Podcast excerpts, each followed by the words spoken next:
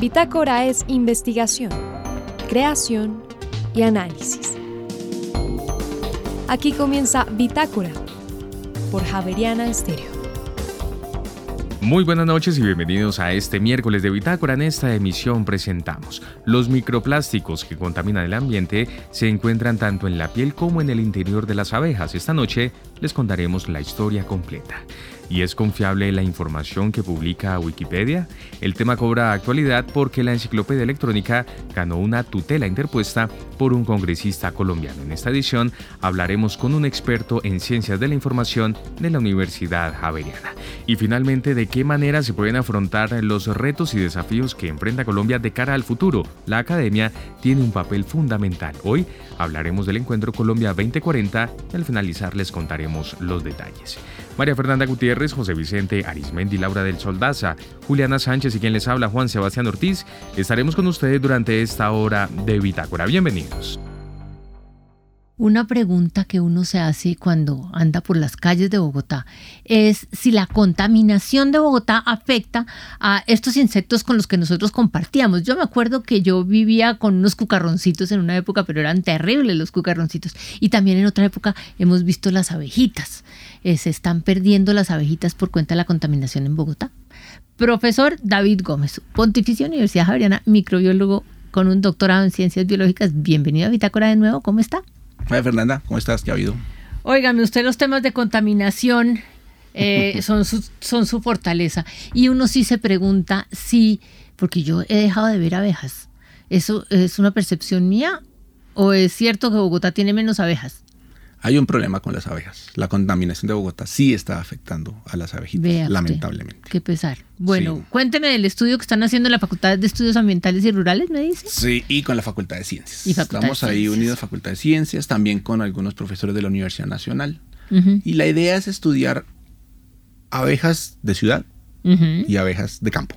Ah. digamos las abejas citadinas y las rurales. Y ver cómo esos ambientes afectan o no a estas abejitas, a estos insectos. Mm. Pero no están censando, es decir, no saben, no, no les consta que haya menos, simplemente les consta que sí se están afectando. ¿Qué es lo que estamos analizando de esas abejas? Básicamente estamos mirando si están adquiriendo plaguicidas o pesticidas, si consumen. Si están consumiendo. Y también si tienen presencia de microplásticos. Microplásticos.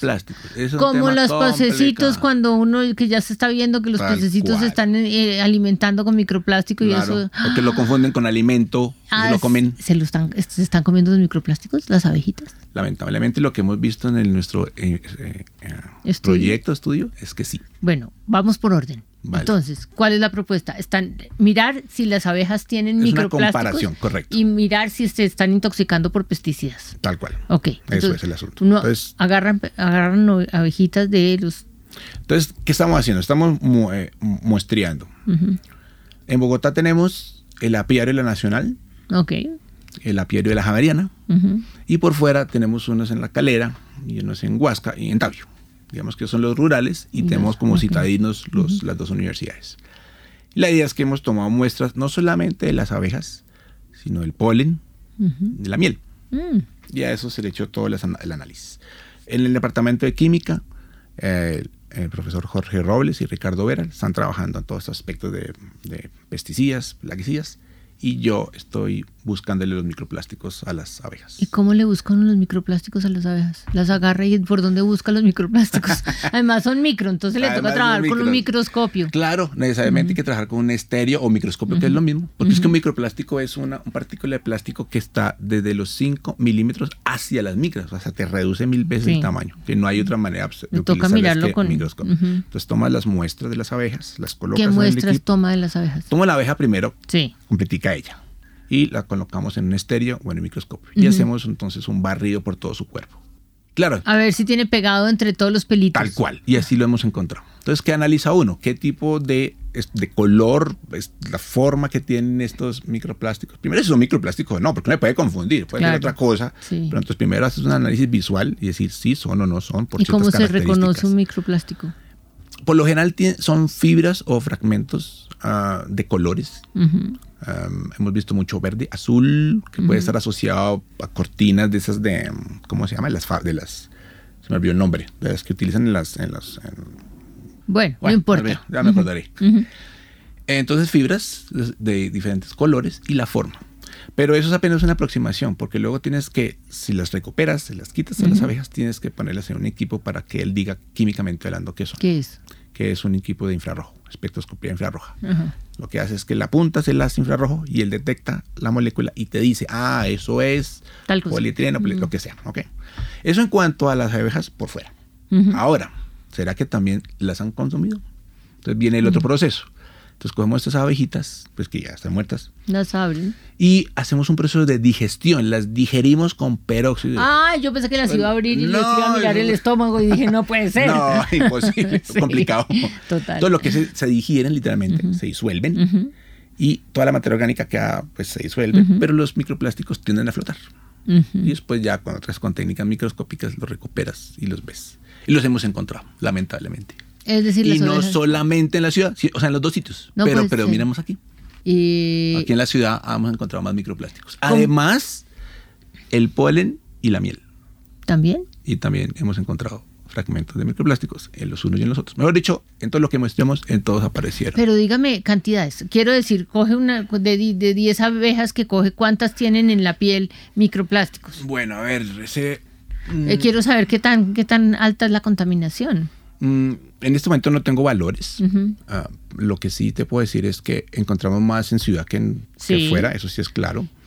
Y, eh, y, y- particularmente donde estamos nosotros, como en el zonas centro de la ciudad, muy densa ¿A qué población. se debe? ¿Por qué? ¿Qué- qué- qué- ¿Dónde estuvieron las abejas? ¿De dónde se ganan esos Claro, ellas microplásticos? tienen, entonces miremos cuál puede ser. Van Sí. en su colmena y hacen Y van a los un área alrededor. Entonces, Sí. una red de, de mucha ciudad, de mucha contaminación.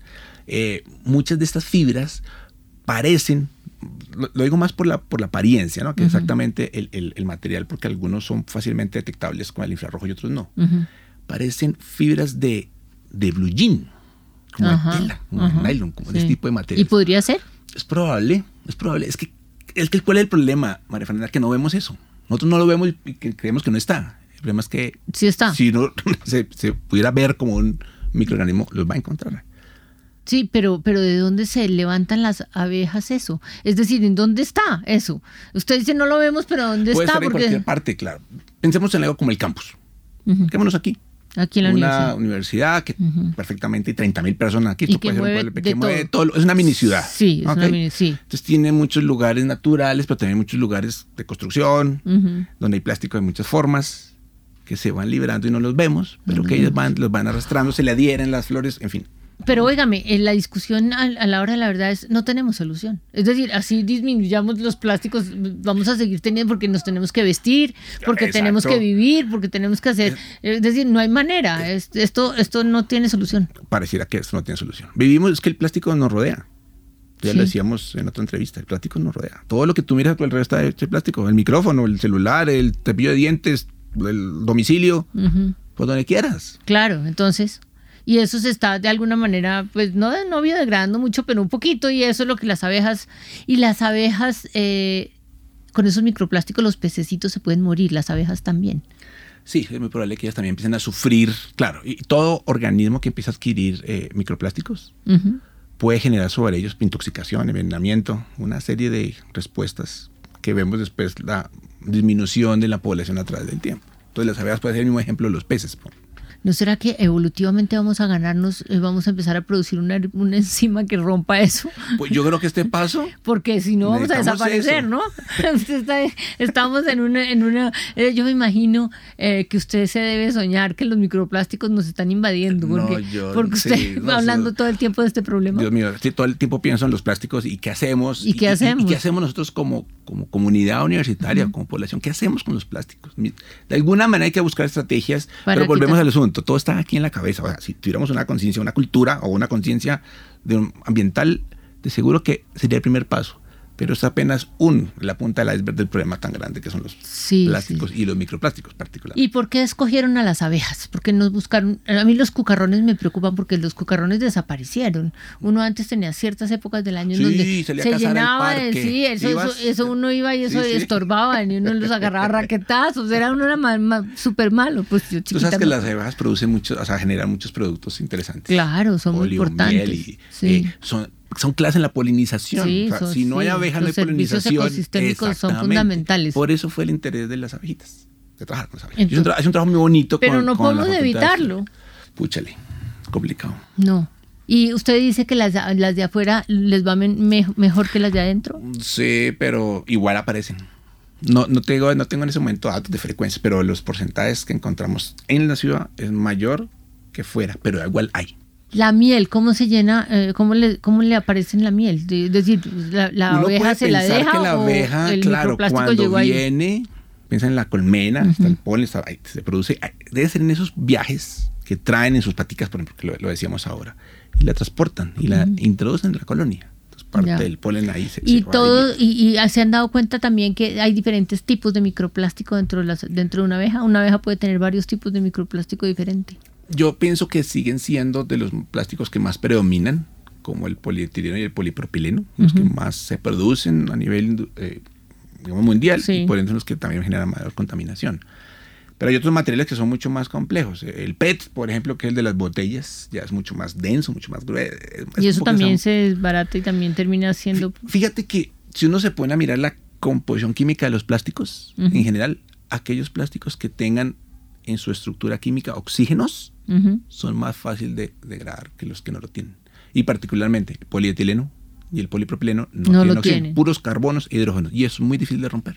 Pero si tuvieran oxígenos incorporados en su ¿Y molécula, quién tiene, sería más qué, fácil. qué plástico tiene oxígeno Por ejemplo, para...? poliere- poliestireno, o sea, el- algo parecido al licopor, pero el licopor es otro problema espantoso, Sí, el pero no se, no se tagra tan fácil. Ujú. el, el, el poliuretano y el, y el PET, el polietilentreftalato, ellos tienen oxígenos allí. Entonces, esos, de hecho, hay reportes de microorganismos, bacterias y hongos que ya producen enzimas que pueden Pero entonces es una buena alternativa de solución, hacer que los plásticos cambien, que no más- sean el mismo... eh, los- como más los- oxidados, digámoslo así, decir, que tengan más sí, oxígeno en que- su estructura. que las industrias ya no trabajen con plásticos de polipropileno ni poli... mm, de ese, sino que se cambien a los que tienen oxígeno. Y que tengan, y claro, para la industria necesita que tengan las mismas propiedades por las cuales están formando. Maleabilidad, durabilidad. Y además hay otra cosa con el plástico en general. El plástico tiene una estructura, pero tener el plástico la adición una serie de componentes que son retardantes de, de- de degradación de, los, de UV, tintas, y entonces se vuelve ahora una, una estructura química con muchas mezclas de químicas encima. Y aún, entonces complica más el problema. Ay, Dios mío. Cuando Sí. vaya a terminar su proyecto, ¿cuál van a- ¿cuáles van a ser las conclusiones? No, No, las conclusiones son no, que que van a ya- encontrar claras. la- las, sí, las abejas están, llenitas. Omnipresente. El plástico es omnipresente. Ya nada que hacer. pesarse, conclusión, qué mala conclusión. ter- terriblemente. Sí, ¿y cuál va a ser entonces que le dirían a usted que vamos a hacer? Vamos a ver qué hacemos, cómo poder hacer, porque es que fíjate que es un problema ya muy global, muy macro. Sí, pero fíjese que se sigue quedando metido entre los eh, eh, artículos eh, eh, Claro, y, y de, de de que difusión ahí- y ahí se queda. Es decir, esto no lo conoce la gente y no y a- eso no ayuda a, la, a aumentar la conciencia social que a usted le preocupa. Sí, esa es la que me Entonces, preocupa. ¿cómo hacemos para que esto tenga un impacto en políticas públicas? El primer paso es esto que estamos haciendo aquí, por ejemplo. Sí, Conversándolo y contándolo para más personas. Sí. Hacer espacios de debate, simposios, no solamente la publicación como tú lo dices, porque Sí. a veces queda solamente queda en algo científico y no sirve. Pasa, Sí, sí, ahí no sino que pasa, la gente sí. entienda. Mm. Yo creo que la demás gente del sector apícola se preocupará, tiene que preocuparse por eso. ¿Y cómo logran evitar el problema? que- Porque hay- ahí sí no tienen. Es como si los, los, pesca- los pescadores se preocuparan por el problema de la contaminación del mar. No, ellos agarran pescado. Fíjate que está tan grande el problema que cuál es la solución. Que vean pregunta con un interrogante muy grande. Ah, yo pensé que me iba a dar la Ah, solución. no. Tenemos que trabajar en eso. Vamos a tener la solución ya mismitico. Eh, sale de las abejas y quién más le interesa después de las abejas. Es decir, ahí tenemos que seguir demostrando la presencia de los microplásticos en nuestra vida diaria. Hay un proyecto muy interesante que voy a ver si lo logro realizar con unos eh, estudiantes de bacteriología particularmente. Ujú. Y son microplásticos en heces. Ah, eso sí ya empieza a demostrarse que nosotros estamos llenos de microplásticos. Entonces vamos a ver si trabajamos con heces humanas y con heces de mascotas. Ah, no, eso sí, ni, si los perros tienen que estar que- llenitos y los gatos más. todo lado, sí. Pero vamos a buscar. Pero no solamente saber si están o no están, sino bueno, ¿y ahora qué hacemos? Eso era la es la discusión, seguirlo buscando ya. Estamos demostrando que sí están. Bueno, y entonces, ¿cómo Ya. hacemos para? Entonces, ¿qué estrategias buscamos para evitar que nos llegue a nuestro cuerpo los microplásticos? Es un tema bien ¿Cómo complicado, evitar que se, los, los plásticos se degraden? ¿Necesitamos evitar que los plásticos se degraden o necesitamos degradarlos más? Va bien que se degraden rapidito y, que no contaminen. Y que, no sus compuestos no, sean contaminantes, sí. Porque si más permanece en el tiempo, peor, nos llenamos cada vez más plástico y nos ahogamos en plástico. Conclusión, ¿para dónde va su futuro? Tiene un minuto menos. Nada, tenemos que seguir rastreando este tema de los plásticos y no solamente hacer trabajo de laboratorio, sino que es un trabajo de comunidad. Conciencia Yo creo que es por ahí la Educación. cosa. Eh, todo articulado. Duro, pero pues tenemos que lucharla. Por favor. Muchas, muchas gracias, profesor David Gómez. Es usted muy amable. Siga trabajando por el país. Muchas gracias. Chao, chao. Y por las abejitas, por favor. Claro que sí.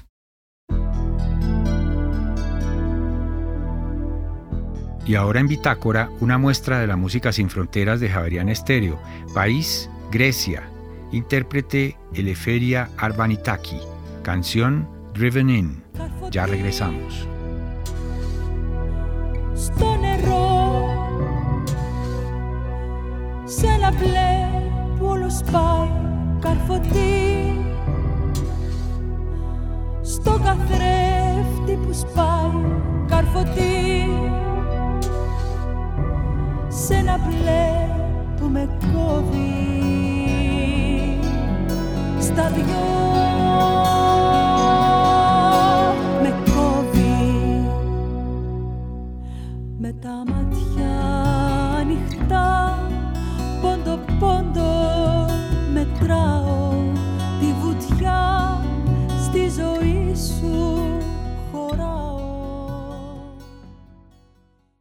antes de que existiera Internet, cuando necesitábamos hacer una tarea para el colegio, había que tener en la casa una enciclopedia o varias, si fuera posible, o si no, ir a una biblioteca donde hubiera estas obras que vienen en muchos tomos, en algunos casos decenas de tomos, como la Enciclopedia Británica o la Enciclopedia Espasa, me acuerdo.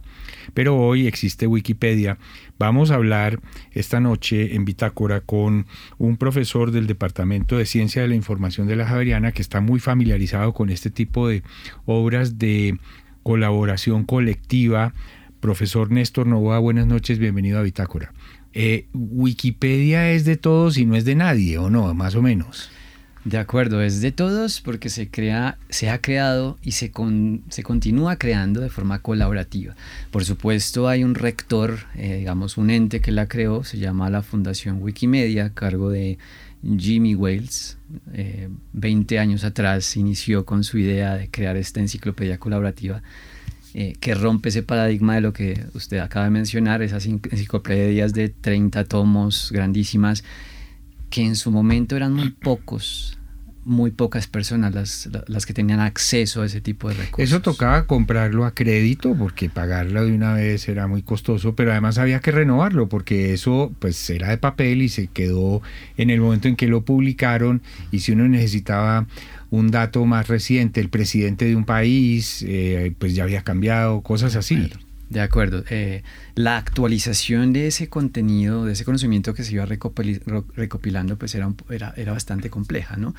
Eh, y de alguna manera estas nuevas tecnologías, la explosión del Internet, la explosión del acceso a Internet, ha facilitado que ese conocimiento recopilado por algunos expertos eh, que se unían eh, en, esa suite de Encarta, en esa suite de la enciclopedia británica a ese contenido, pues se haya abierto en esencia a toda la población mundial. O sea, Wikipedia podría ser un negocio y de hecho hubo enciclopedias como esas dos que usted acaba de mencionar, Encarta y la, y la británica, que trataron de cobrar por el contenido, pero Wikipedia es gratis. Wikipedia es gratis, totalmente gratis. ¿De qué viven? Eh, donaciones. Entonces no sé si José Vicente regularmente la visita, a veces hay un banner en la parte superior que invita a los usuarios a donar, desde 10 dólares eh, se busca que colaborativamente se construya, se continúe construyendo la, enciclopedia.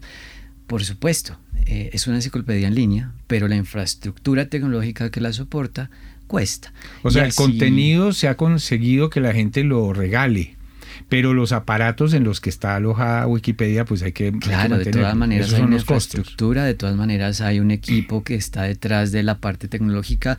Le doy un ejemplo. Eh, un equipo que evita la creación de bots o robots que afecten el contenido. Entonces, tiene que haber un esquema de, de regulación, de protección, de edición en algunos casos. Para que no la sabotee. Para que no la sabotee. Ahora, hay artículos de Wikipedia que están continuamente bajo ataque. No sé, la biografía de Donald Trump o de Álvaro Uribe Vélez o cosas así, o de las FARC. Eso hay gente que eh, continuamente trata de meter allí cosas que no son. Claro, pero eh, eso es lo bonito de Wikipedia, ¿no? La construcción del contenido es colaborativa pero también hay un mecanismo de autorregulación en donde hay otra comunidad que intenta eh, de alguna manera poner freno a esas ediciones que sesgan el, el, contenido. Que no metan goles. Claro, entonces eh, unas comunidades intentan, intentan modificar, sesgar, otras comunidades intentan evitar eso.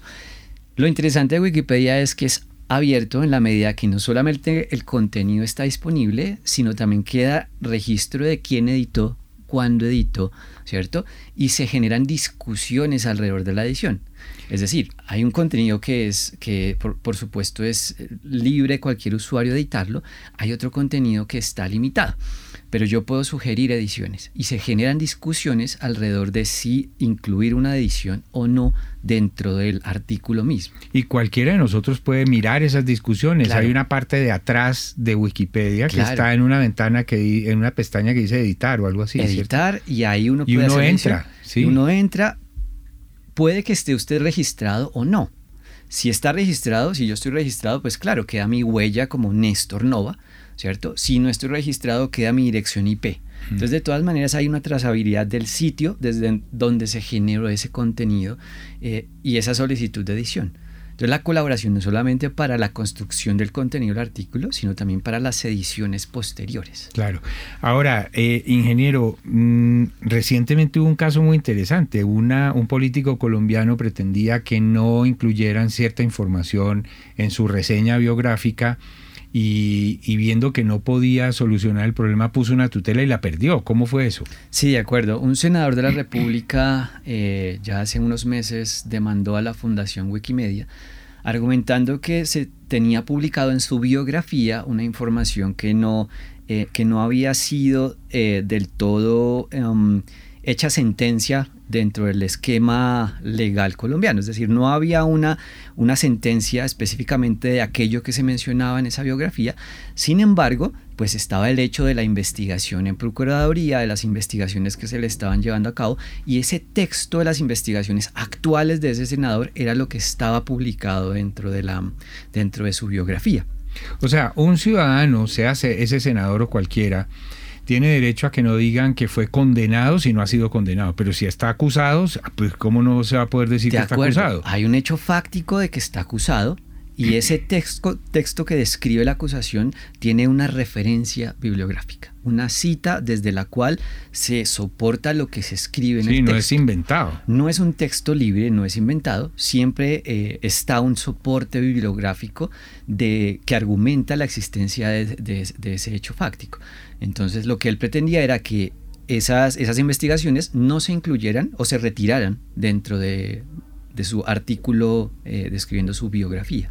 Estamos a esta hora en Bitácora hablando con el profesor Néstor Nova sobre Wikipedia, cómo funciona ese contenido, cómo llega allí, quién puede editar y quién no, y qué filtros o qué eh, protecciones hay para que no haya sabotajes o no se publiquen Em, digamos, informaciones o falsas o sesgadas. Eh, ingeniero, hace cuando empezó Wikipedia había resistencia en el mundo académico porque decía eso puede estar sesgado justamente porque cualquiera le puede meter la mano. Pero paradójicamente las enciclopedias más respetables también tenían sesgos, ¿o no?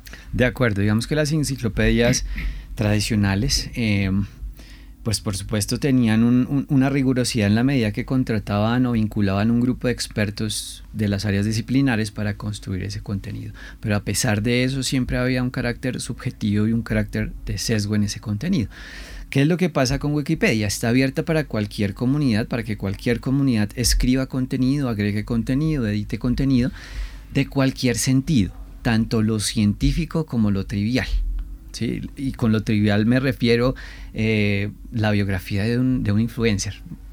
Por decirlo de alguna manera. Es, muy reciente, se puede agregar cualquier contenido, se puede editar cualquier contenido, pero lo edita la gente del común, la gente que lo conoce o no lo conoce, pero sabe algo de esa persona. En una enciclopedia clásica eso era más difícil que entrara, ¿o no? Era muy complicado. Habían unos, unos grupos de expertos muy cerrados, una especie de cónclave que eran los que editaban ese. Y consideran que se debe publicar y que no. De acuerdo, y más o menos lo interesante de Wikipedia es que Wikipedia precisamente nació con esa idea. Hace unos 20 años, Wikipedia ya tiene 22 más o menos. Eh, la versión anterior de Wikipedia, Nupedia, de Jimmy Wells, tenía, tenía esa perspectiva muy jerárquica de, edición de contenido, de supervisión, de nueva edición, nueva supervisión. Entonces, lo que, lo que pretendía Wells en ese momento era que lo que se publicara en la enciclopedia pues fuera lo más, lo más eh, real y lo más exacto posible. Pero esa jerarquía de editor, editor, editor, supervisor hacía que la gente evitara contribuir, evitara contribuir. Tan, tan así que en los primeros meses de Nupedia eh, hubieron 20 o 30 artículos, no más. Pero cuando cambiaron el chip a Wikipedia a abrirlo, ¿cierto? En los primeros meses ya habían algunas decenas de miles de artículos. Y ese prefijo wiki se refiere a eso, a, que es colaborativo. Colaborativo, eh, y lo interesante de Wikipedia es que es colaborativo para escribir, para corregir, para editar, para ajustar. Es colaborativo en todo sentido. Así es.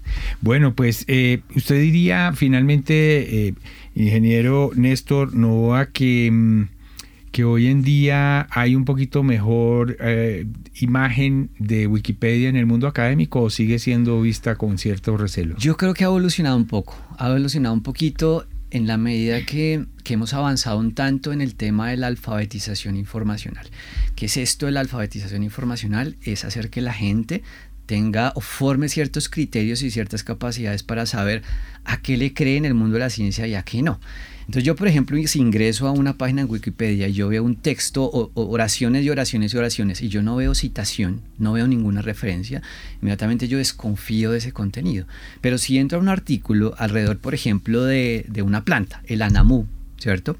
muy conocida dentro de la comunidad de las ciencias aquí en la Javariana, vamos a encontrar que hay una descripción científica con artículos científicos, con una información eh, teórica validada dentro de la comunidad de expertos. Y citan fuentes confiables. Claro, claro, citan fuentes, artículos científicos indexados de, de gran prestigio. Y entonces, ese hecho de tener ese respaldo científico, pues da más garantía para que en la academia en general yo diría que en el mundo de la ciencia algunas cosas se puedan extraer de allí como una indicación preliminar. O sea, en, resumen, usted diría, no se puede confiar en todo lo que dice Wikipedia, pero tampoco estamos para desconfiar de todo lo que dice Wikipedia. Hay que tener criterio. Sí, de acuerdo. Ese es, ese es el punto importante y es esa formación de criterio y capacidad para decidir si le creo a lo que está escrito en Wikipedia o no. Bueno, en última, ese, esa debe ser la actitud con todo lo que hay en Internet. Hay páginas muy bien diseñadas que son falsas. Pasa como con las noticias falsas, ¿no? Eh, Noticias en política, sin ir más lejos, las noticias de COVID-19. ¿no? Sabemos que, por ejemplo, nos mandaron en, algún momento a tomar dióxido de cloro para, para evitar el COVID. Y, eso es un veneno. Y resultó un veneno y resultó una demanda, resultó la Superintendencia de Industria y Comercio interviniendo contra esos mensajes. Entonces, eso es lo importante de la comunidad en general, José Vicente, que, que, seamos, seamos em, muy juiciosos con, con, nuestra capacidad de, de identificar a qué le creo y a qué no. Y tener ese conocimiento de, esos criterios para que le dan credibilidad a un portal como Wikipedia para que uno lo pueda utilizar como referencia. Y ese es el trabajo de los expertos en ciencia de la información, como sus colegas en el departamento de la Facultad de Comunicación y Lenguaje de la Universidad Javeriana. Ingeniero Néstor Nova, muchas gracias por acompañarnos y bienvenido siempre a Bitácora. Muchas gracias, José Vicente, por la invitación.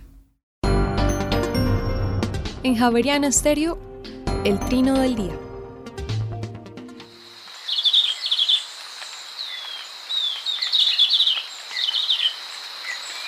El verderón castaño que oímos trinar no llega a medir más de 12 centímetros. Tiene la cabeza rojiza y el cuerpo y las alas de color oliva claro. Se puede observar en la serranía de Perijá, en los límites entre Colombia y Venezuela. Vive en pareja y forma grupos mixtos con otras especies. Rara vez vuela por encima del bosque, prefiere quedar protegido bajo las copas de los árboles. El trino del verderón castaño forma parte del Banco de Sonidos de Aves Colombianas recopilado por el Instituto von Humboldt y la Universidad de Cornell.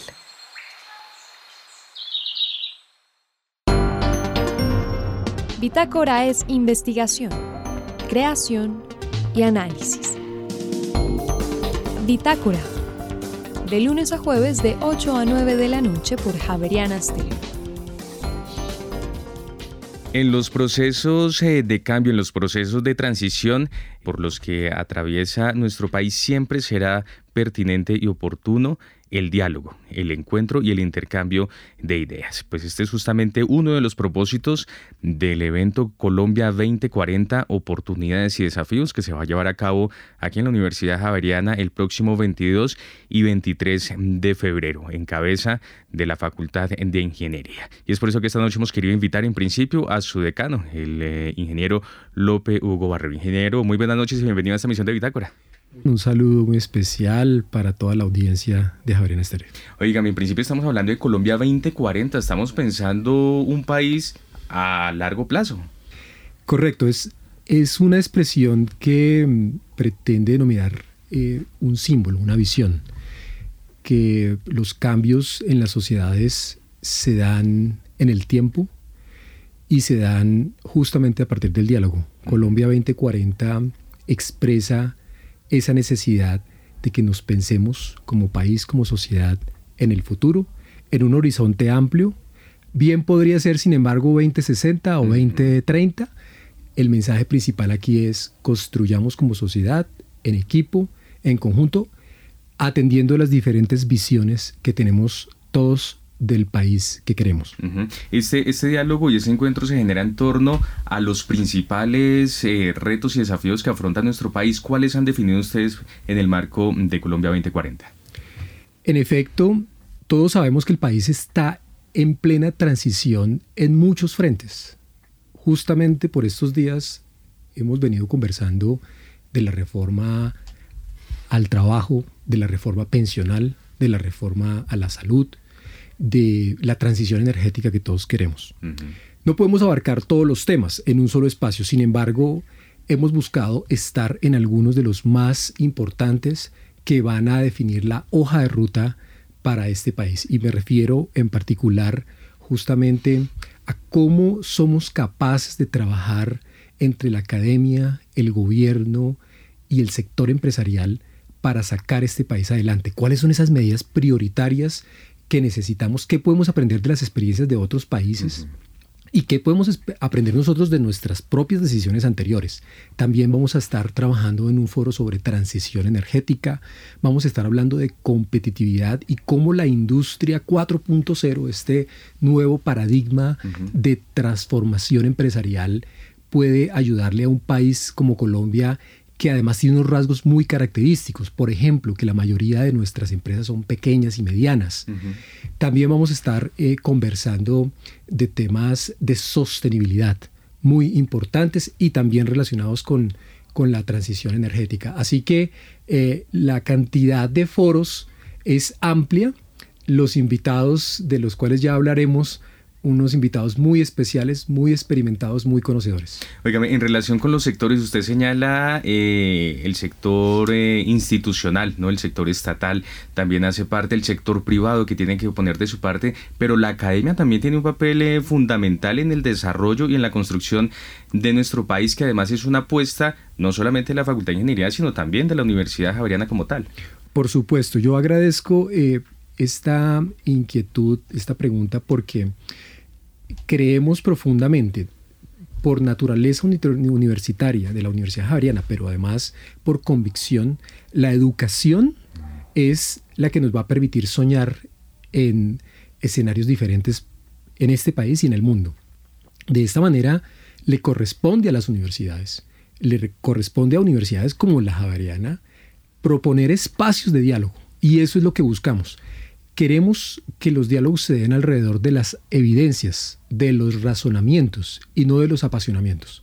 Esto es un punto fundamental de lo que estamos tratando de hacer aquí. Nos unimos a una serie de eventos eh, justamente ayer estuvo por aquí las directivas del Banco Mundial, del, de toda Latinoamérica, conversando sobre cómo potencializamos nuestro ecosistema productivo. Así que es una pregunta muy válida y esto significa que no solamente la Javeriana, sino todas las universidades del país debemos unirnos alrededor de preguntarnos qué queremos, cómo queremos, con información, con razonamientos, para poder construir el país. Que queremos eh, más allá de, ya les digo, apasionamientos eh, y más bien razonamientos. Muy bien, pues profesor eh, Yesid Alvarado, usted es el director de laboratorios de la Facultad de Ingeniería de la Universidad Javeriana, un edificio ciertamente reciente que dispuso una oferta bastante completa para quienes hacen parte del sector de la academia, pero también es algo que trasciende a los estudiantes de ingeniería de la Universidad Javeriana y es un servicio que se presta a la sociedad. Eh, esto también, digamos, es un, propósito de responsabilidad social por parte de la facultad y de la universidad. Muy buenas noches y bienvenido a Bitácora. Buenas noches, eh, Juan, y buenas noches a la, audiencia. Un cordial saludo para todos. Efectivamente, eh, la apuesta que ha hecho la Universidad Javeriana por mostrar unas capacidades y por tener unas capacidades en nuestras tres funciones sustantivas, en la investigación, en la docencia, en el servicio, pues está muy atada a todas estas necesidades experienciales que necesitamos ofrecer aquí en la universidad. El desarrollo de la infraestructura, sin duda alguna, nos ayuda mucho a esto. Tenemos eh, un edificio de laboratorios que prácticamente estamos, estamos volviendo a estrenar, porque eh, en 2020 nos llegó la pandemia, que fue el momento de, inauguración, y prácticamente llevamos un año de full operación. Y, y, un poco en la línea que mencionaba nuestro decano hace un momento, pues nosotros como, como facultad, como universidad, estamos obligados a poner estos servicios al, al país, estamos obligados a poner estos servicios a la, a, la, a la ciudad. Y en estas tres funciones sustantivas necesitamos que nos conozcan, necesitamos que estas capacidades sean, sean leídas por el empresariado, sean leídas por las personas eh, necesitadas de formación, eh, sean leídas por los profesores de, esta gran red que no es solo la Universidad Javeriana, sino estas universidades que son amigas nuestras ¿no? y con las cuales desarrollamos proyectos de investigación y poder de alguna forma, con esta infraestructura, con estos equipos que tenemos, poder dar soporte al desarrollo del país en temáticas tan importantes como las que comentaba el decano, en donde tenemos unas capacidades que tristemente hay que reconocerlo, probablemente mucha gente no conozca y que queremos y buscamos que a partir de este encuentro puedan tener la posibilidad de tener una discusión amplia alrededor de esto, pero también tengan la posibilidad de conocer esas capacidades que podemos de forma conjunta desarrollar y explotar y que indiscutiblemente contribuyen al desarrollo del país. El trabajo en red supone, por supuesto, cooperatividad, supone también eh, cantidad, cada vez eh, mayor participación y con seguridad el trabajo en red de la facultad es bastante amplio, pero un par de ejemplos concretos para que nuestros oyentes puedan entender eh, el uso que se le da a estos laboratorios más allá de este componente formativo a nuestros estudiantes, saliéndonos de las aulas, cuál es el uso que también se le da por parte del país a este edificio. Me estás pidiendo chivearme parte de lo que vamos a mostrar la siguiente semana, pero, pero claro que sí. Digamos que hay proyectos muy interesantes. Voy a, voy a arrancar un poco desde, desde mi área más cercana, que es la ingeniería civil. Eh, la construcción sostenible es algo que, que definitivamente eh, nos hace un llamado el planeta para que para que empecemos a hacer nuestras construcciones mucho más, mucho más limpias, ¿no? mucho más sostenibles.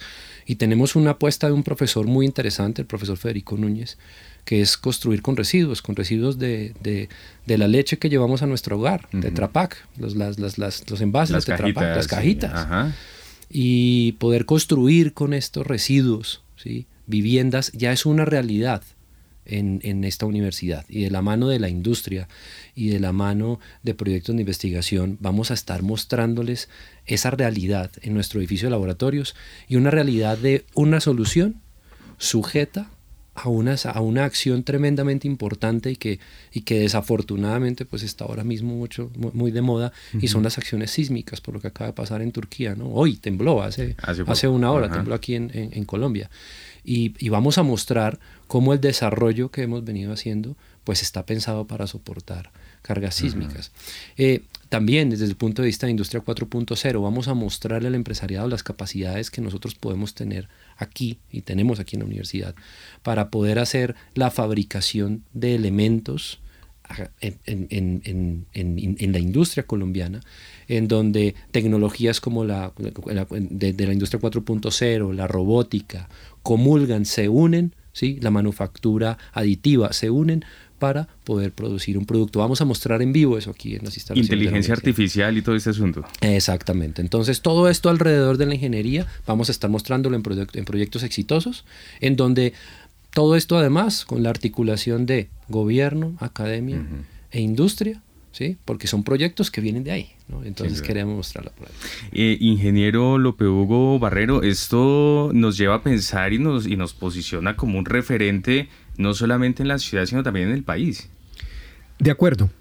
La Universidad Javeriana siempre ha buscado, por, por tradición y por vocación, que tengamos espacios de diálogo como lo hemos dicho antes, y este es un momento crucial en el que debemos propiciar más espacios. Pero tal vez más importante que una universidad en particular eh, promueva este tipo de espacios es que nosotros trabajando en red sabemos que también hay otras universidades y otras entidades y eh, parte del sector empresarial que también están buscando que nos unamos y conversemos.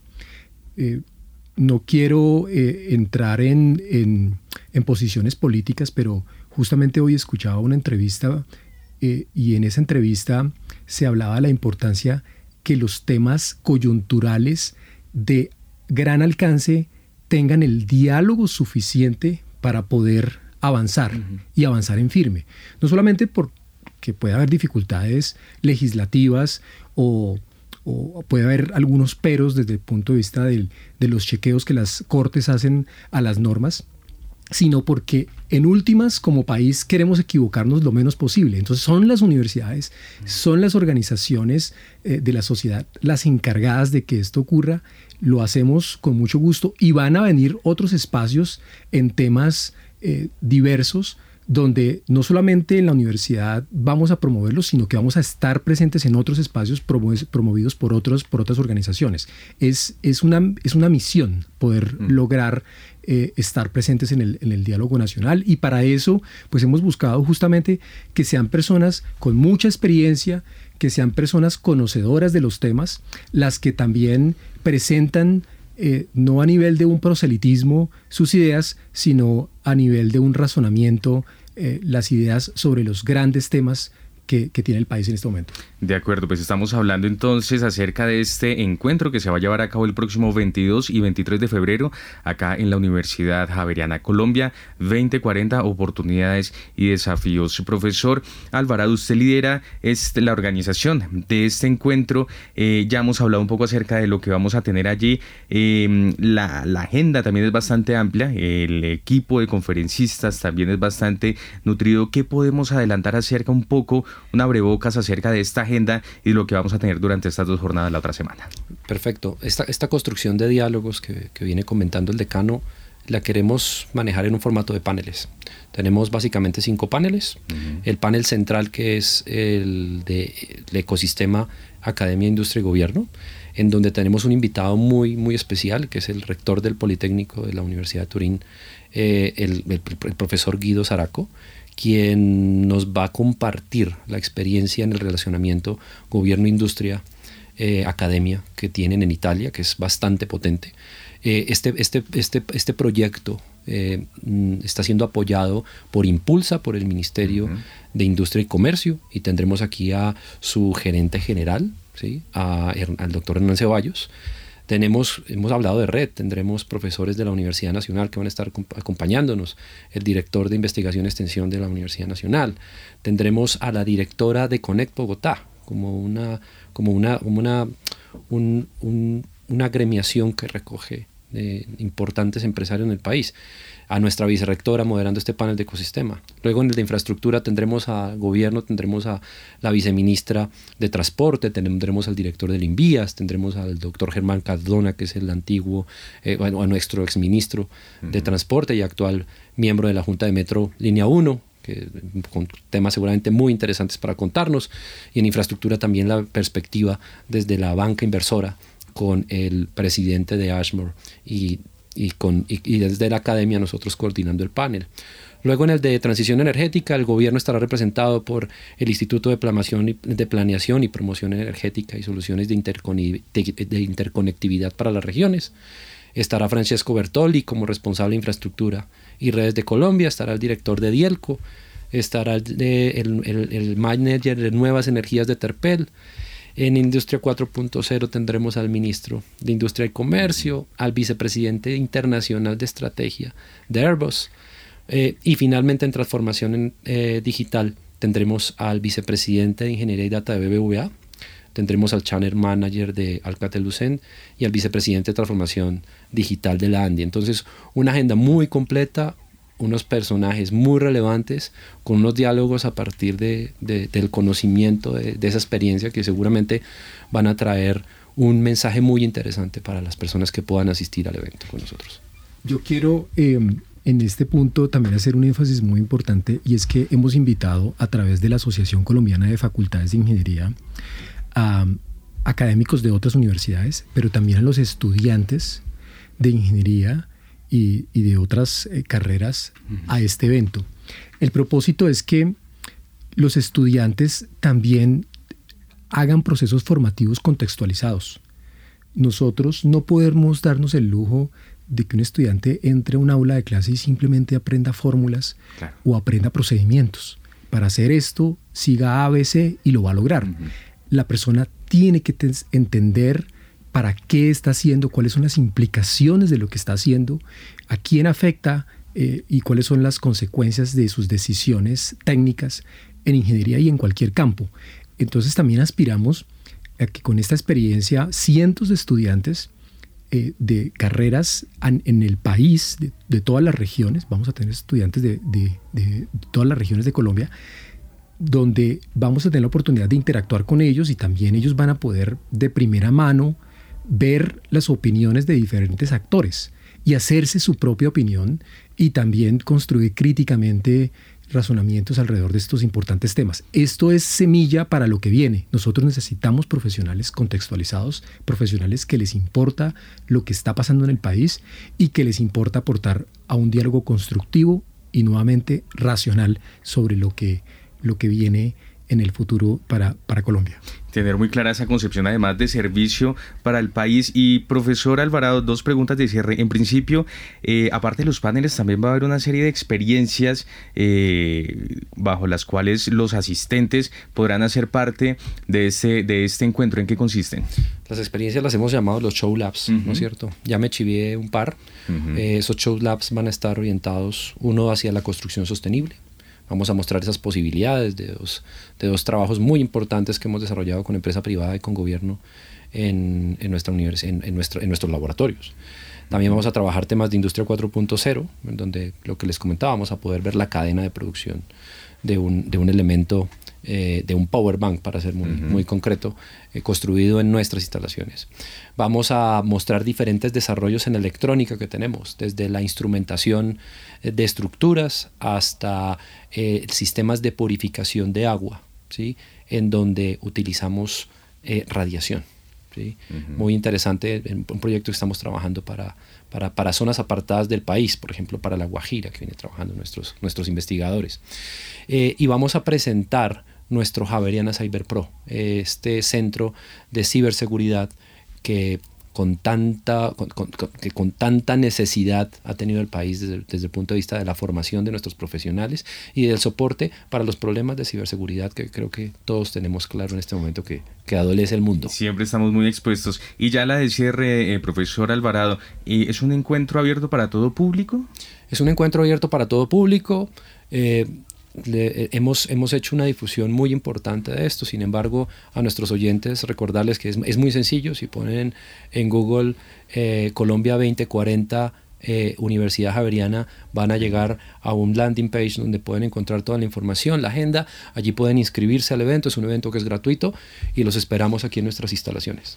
Pues al ingeniero López Hugo, Barrero, quien es el decano de la Facultad de Ingeniería de la Universidad Javeriana, y al profesor Jesse Alvarado, director de laboratorios de la Facultad de Ingeniería de nuestra universidad. Muchas gracias por haber estado con nosotros en Bitácora. Siempre bienvenidos a Javeriana Estéreo. Nos vemos el 22 y 23 de febrero allí en el edificio de laboratorios de la Facultad de Ingeniería. Una feliz noche. Muchas gracias. Feliz noche. Feliz noche. Gracias. Y antes de finalizar esta emisión de Bitácora, les tenemos tres recomendaciones culturales para que ustedes se programen con nosotros durante la jornada de mañana. Iniciamos nuestra agenda cultural con la invitación a la exposición Voces de una cultura milenaria, una muestra de la historia, la tradición y el patrimonio cultural del Oriente, las cerámicas del Museo Nacional de Corea en Seúl. Este espacio con 125 valiosas piezas de cerámica y porcelana coreanas, desde las más antiguas a las más contemporáneas, invitan a un viaje por Corea para conocer su historia y su cultura. Hasta el próximo domingo en el Museo del Oro en el centro de la ciudad. Además, mañana sobre las 5 de la tarde se realizará el taller de fotografía Raíces y Memoria, un encuentro para conocer el estudio de la composición fotográfica, saber cómo se produce y las diversas técnicas de la fotografía digital.